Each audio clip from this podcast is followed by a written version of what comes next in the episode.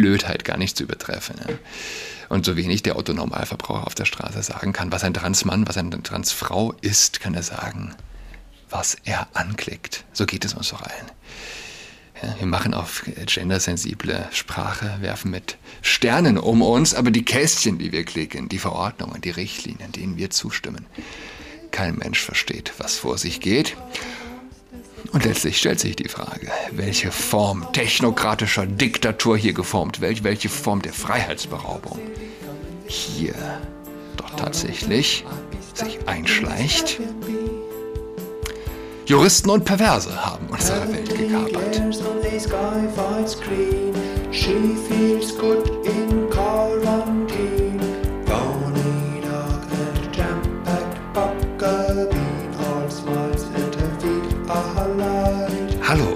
Herzlich willkommen zu Adrats Podcast. Mein Name ist Julian Adler.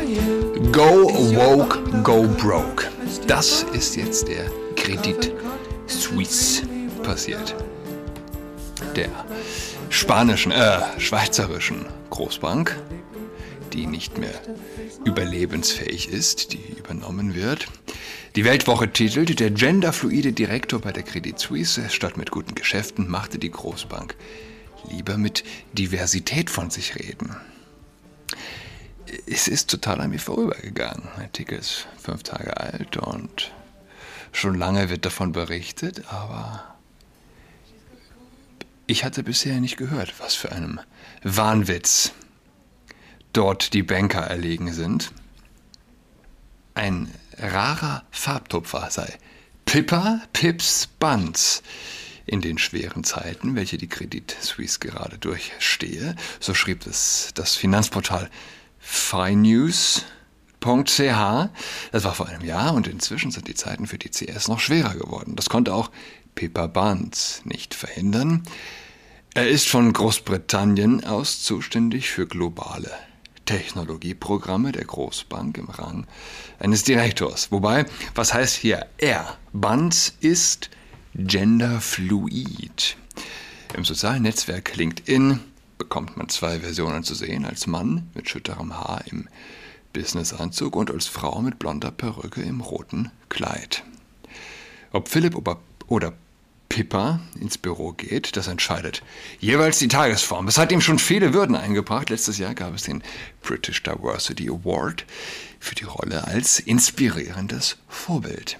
Aktuell ist er nominiert für die Rainbow Honors 2023 der Bank of London. No. Bereits 2018 nahm die Financial Times Bunz in, die, äh, in, eine Liste auf von 100 Führungsfrauen, die ihr Geschlecht in der Geschäftswelt fördern. Lustig fanden das nicht alle. Eine britische Frauenorganisation empfand es als Hohn für Frauen und fragte sich, warum Bonds nicht auch auf der Männerliste zu finden sei. Die Credit Suisse wurde im Zug der vielen Schlagzeilen als progressive Firma gelobt, die Diversität vorlebt. Sie verkündete, sie sei stolz darauf, ein offenes Unternehmen zu sein. Das erinnert an den Fall der bankrotten Silicon Valley Bank. Dort hatte man die Zahlen zwar nicht im Griff, dafür aber zahlreiche Vogue- und LGBTQ-Programme. Mama mia. Nichts Neues unter der Sonne, würde Kohle sagen. Ähm, auch dass jetzt im Bistum Augsburg eine Planstelle für queersensible Pastoral eröffnet wird. Man wolle eine Willkommenskultur für jene schaffen, die sich bisher ausgegrenzt fühlten, heißt es im Bistum.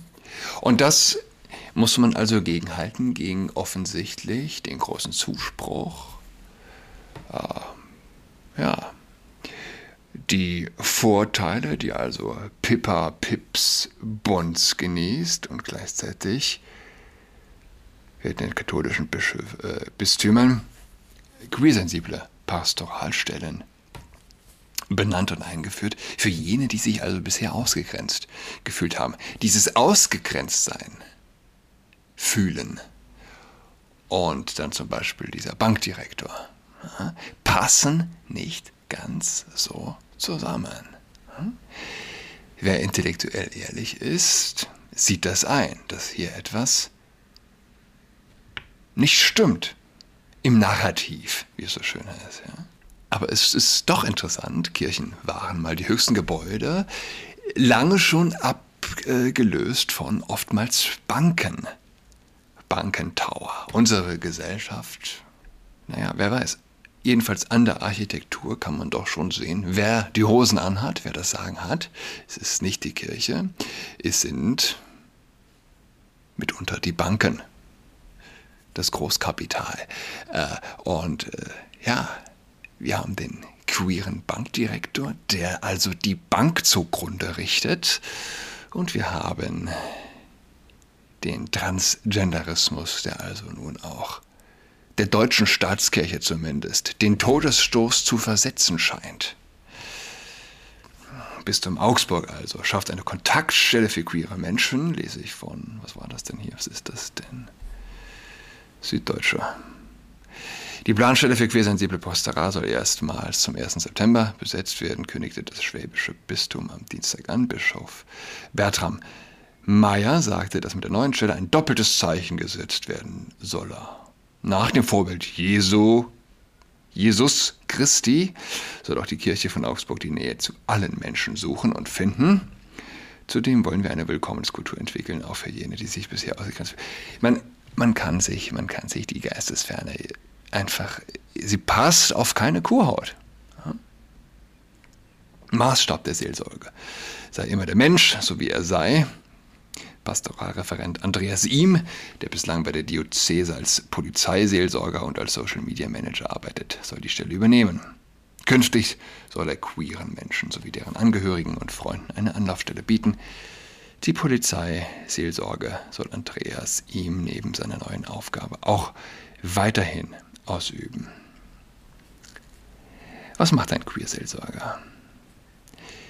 Machen wir uns nichts vor, er dient letztlich dem Zeitgeist, nicht Jesu Christi. Und es ist Sprache aus dem Duden der, wenn nicht der Hölle, dann der Vorhölle. Und hätte ein böser Geist die Aufgabenstellung, Aufgabenstellung Seelen endgültig zu verwirren, zu korrumpieren, letztlich zu zerstören. Er hätte sich einer Planstelle für queere Seelsorge ausgedacht. Ja. Er würde das kopieren, was aktuell Bischöfe in Deutschland initiieren. Ja. Berlin steht eine entsteht eine schwul-lesbische Kita. Vom Kinderspielplatz in Berlin-Mitte wird, wird das Kreuz entfernt. Und äh, ja, Banken gehen unter und mit ihren queeren Direktoren und katholische Bischöfe errichten Stellen für queere Pastoral. Es ist äh, hm. die Wirklichkeit, die Realität schreibt immer noch die besten Geschichten. Ganz offensichtlich. Übrigens, ist es nicht irgendwie seltsam? Wir haben im Grunde äh, einen provokanten Tweet wert, aber wo wir davon reden, dass die Realität die besten Geschichten schreibt. Wenige Tage, es war wenige Tage nach dem Massaker, nach dem Attentat bei den Zeugen Jehovas in Hamburg beschließt der Bundestag, dass also auch Homosexuelle, Schwule Blut spenden dürfen. Regenbogenblut tut gut, hat die SPD-Bundestagsfraktion getwittert. Und wenige Tage nach dem Massaker an den Zeugen Jehovas. Es ist äh, crazy, wenn man drüber nachdenkt. Wo wir gerade von den extremsten Verweigerern überhaupt von Bluttransfusionen sprechen. Ähm, das, was letztlich ja, die meisten mit den Zeugen Jehovas auch verbinden, die Geschichten, hast ein Kind schwer krank im Krankenhaus und du kannst es locker retten mit einer Bluttransfusion und die Eltern sagen nein. Jedenfalls das Blut dort in Strömen geflossen, ein schreckliches Massaker und kurz drauf die neue Gesetzgebung. Ähm, ja. Queersensible Pastoral sagen wir, was es ist. Es ist, es ist spirituelle Apartheid. Es gibt Menschen, die haben eine Schwäche für Alkohol oder Drogen. Es gibt Menschen, die leiden unter Spielsucht. Es gibt Menschen, die nur ans Essen denken können. Dick oder dünn, alles dreht sich um die Befriedigung. Essen. Es gibt Menschen, die sind handyabhängig. Wer? Sind wir ehrlich, wer ist es nicht?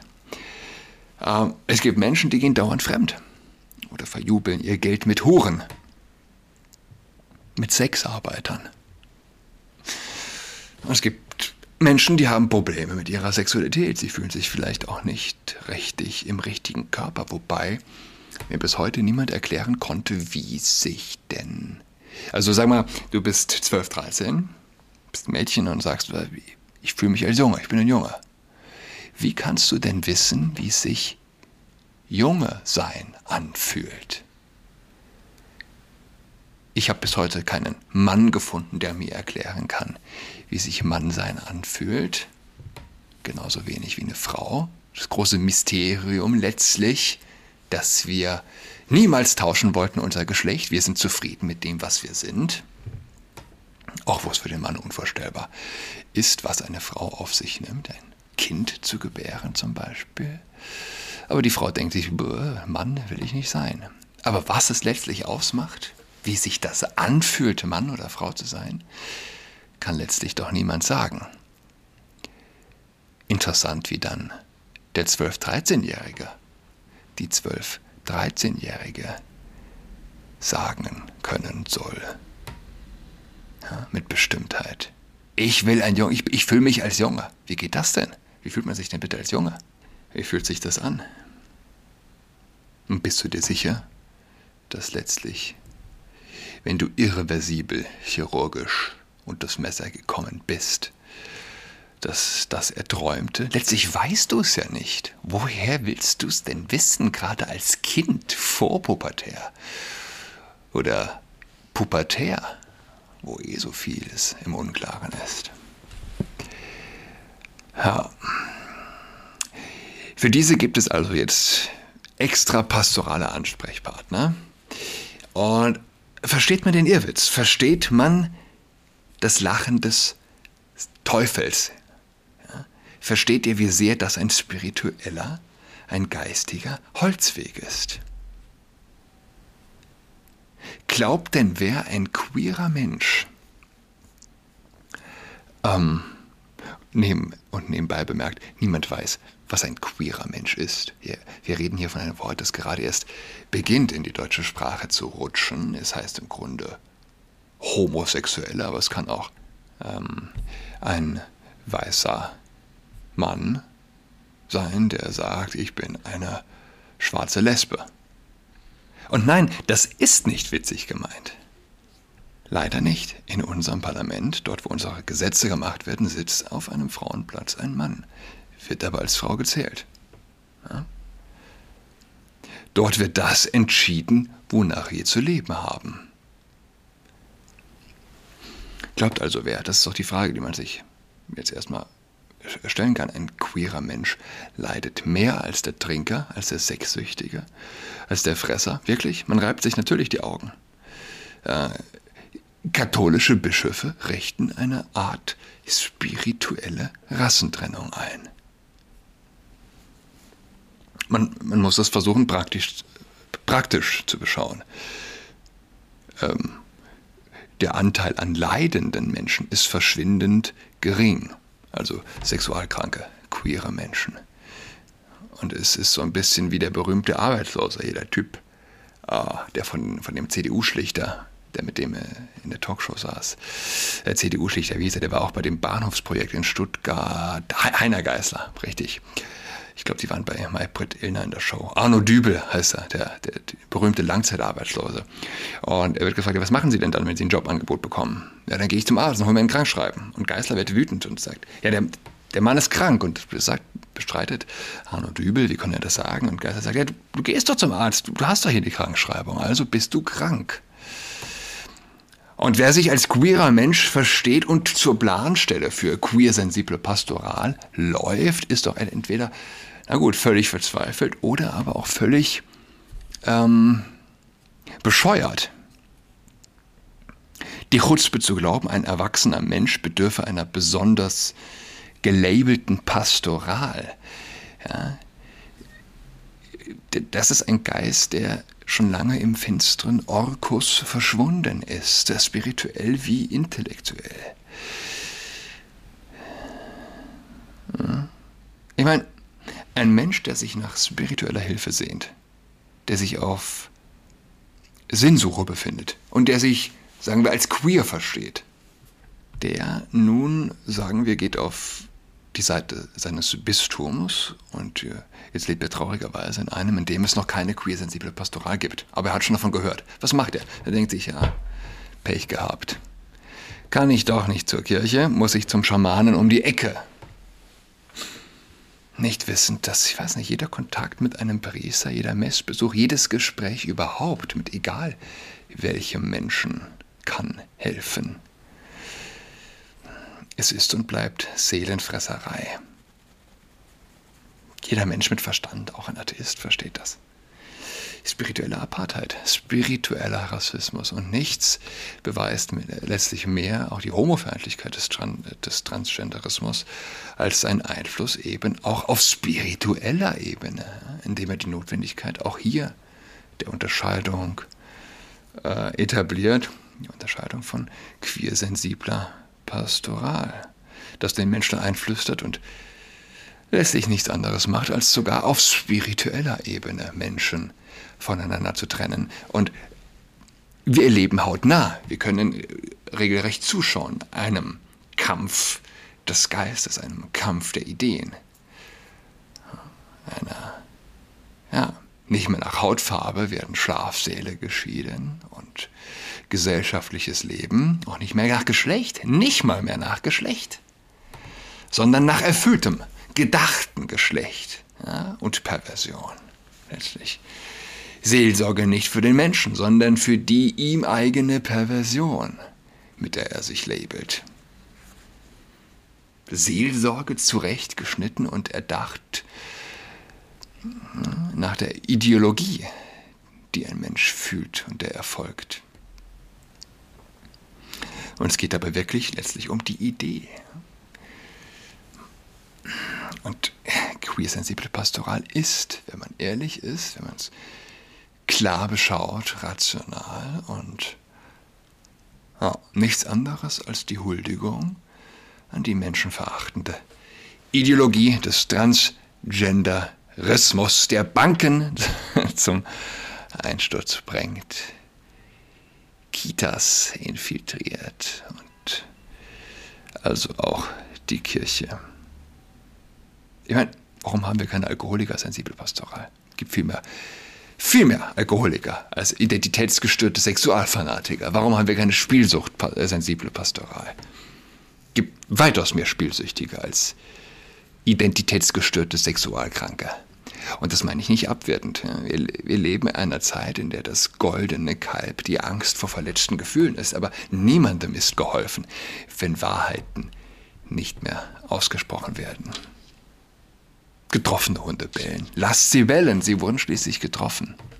Down-Syndrom, Pastor, äh, sensible Pastoral. Wie wär's damit? Gibt weitaus mehr Menschen mit Down-Syndrom als Menschen, die glauben auf ihre Identität. Träfe ein englisches Wort mit Doppel-E zu.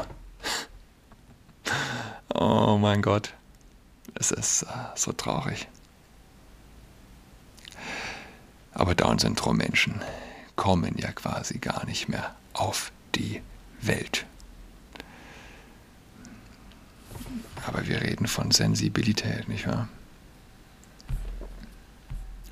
Übrigens hat der Bischof, ich hatte Glättler, ich hatte ihn auch mal erwähnt. Wer weiß, vielleicht habe ich auch meinen Anteil dran. Er lässt das Schweineherz-Kondomfastentuch abhängen. Nach tagelangen Protesten hat äh, er also gegen das umstrittene Schweineherz-Kondomfastentuch. Schweineherz-Kondomfastentuch. Wo leben wir? Klar, dass, dass die Banken taumeln. Ähm, nee. Ah hat es also abgenommen. Doch für Glättler könnte es jetzt ein unangenehmes Nachspiel geben, schreibt Katnet. Dem Bischof droht nicht nur bei der Staatsanwaltschaft eine Anzeige wegen Paragraph 188 StGB, Herabwürdigung religiöser Lehren, sondern auch eine weitere Anzeige wegen Datenschutzverletzung. Brisant für Glätter. Die Anzeige wird vom Innsbrucker Gemeinderat Gerald De Pauli eingebracht, da der Bischof in einer einer E-Mail an Kritiker sämtliche E-Mail-Adressen von Kritikern öffentlich gemacht hat. Damit dürfte Glättler möglicherweise gegen die österreichische Datenschutzgrundverordnung verstoßen haben. De Paoli rät allen Betroffenen jetzt zu einer Anzeige. Ihr kündigt an seinen Anwalt mit der Anzeige. Ich meine, ich bin kein Freund von Anzeigen und kein Freund von Datenschutzverordnungen. Meine, dass man von einem Besuch einer Website in der Regel einen Button klicken muss, ist an, weiß nicht, Blödheit gar nicht zu übertreffen. Ja. Und so wenig der Autonormalverbraucher auf der Straße sagen kann, was ein Transmann, was eine Transfrau ist, kann er sagen, was er anklickt. So geht es uns doch allen. Ja, wir machen auf gendersensible Sprache, werfen mit Sternen um uns, aber die Kästchen, die wir klicken, die Verordnungen, die Richtlinien, denen wir zustimmen, kein Mensch versteht, was vor sich geht. Und letztlich stellt sich die Frage, welche Form technokratischer Diktatur hier geformt wird, welche Form der Freiheitsberaubung hier doch tatsächlich sich einschleicht. Juristen und Perverse haben unsere Welt gekapert führen uns in dunkle Zeilen. WoW. Ich wünsche trotz allem ein schönes Wochenende. Um, bis dahin. Goodbye. She's tucked in all alone. She is tucked and toweling with her socks on.